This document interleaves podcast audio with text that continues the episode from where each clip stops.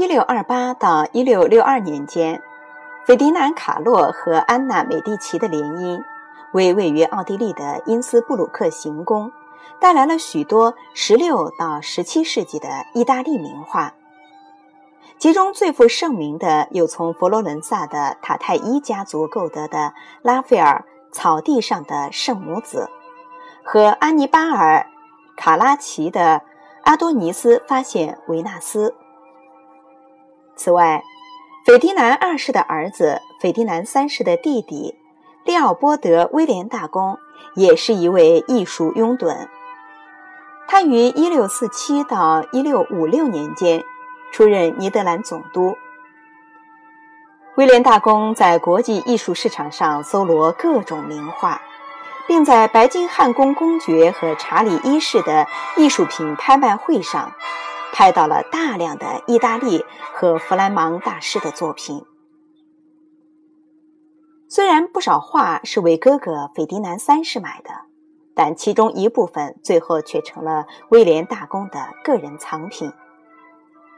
他把这些藏品陈列在自己位于布鲁塞尔的行宫科登堡中，其中包括意大利文艺复兴时期的曼铁纳、安东内罗达梅内纳。乔尔乔内、提香、韦罗内塞和丁托列托，弗拉芒地区的扬凡艾克、老彼得博鲁盖尔、罗基尔凡德尔维登和汉斯梅姆林，以及德意志的小荷尔拜因和大小克拉纳赫的作品。威廉大公早年还聘请。安东·范德巴人作为自己的艺术顾问，此后这一职位由尼德兰画家小大卫·丹尼尔斯担任。大卫·丹尼尔斯为威廉大公编撰目录，管理所有的藏品，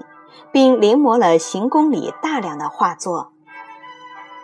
这些珍贵的目录作为生动详实的资料，直到现在还具有极高的收藏价值。丹尼尔斯的绘画剧场以铜版画的形式，形象地展现了所有馆藏的意大利作品，成为不可多得的珍贵史料。一六五六年，威廉大公携藏品回到维也纳。据一份一六五九年的财产目录清单显示，威廉大公带回的财产包括一千三百九十七幅画作。三百四十三幅素描和五百四十二件雕塑作品，这些艺术品被分门别类安置在位于因斯布鲁克的施塔尔堡内。这座16世纪晚期的城堡原本是为马克西米利安二世建造的，在马克西米利安二世迁入霍夫堡宫后，这里便作为皇家马厩继续使用。一六五七年，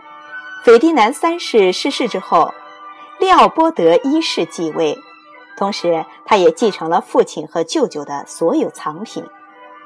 之后，利奥波德一世与斐迪南·卡洛和安娜·美第奇的女儿克劳迪亚·菲利奇塔再婚，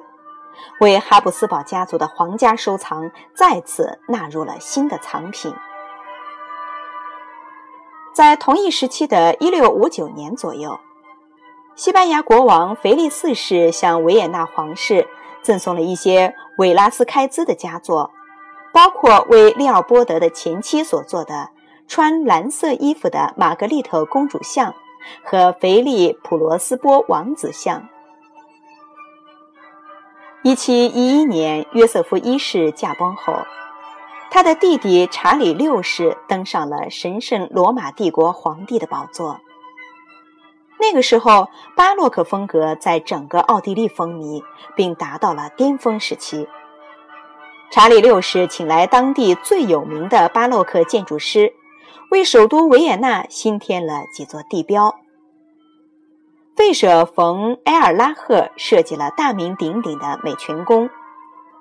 卢卡斯·冯·希尔德布兰特主持修建了美景宫。此外，查理六世还主持了施塔尔堡的重建工作，将威廉大公的名画陈列室改造成了一个名副其实的皇家私人美术馆。美术馆的外形奢华，墙体以稀有木材装饰，内部装饰的光彩夺目，其精美程度丝毫不逊色于所陈列的画作。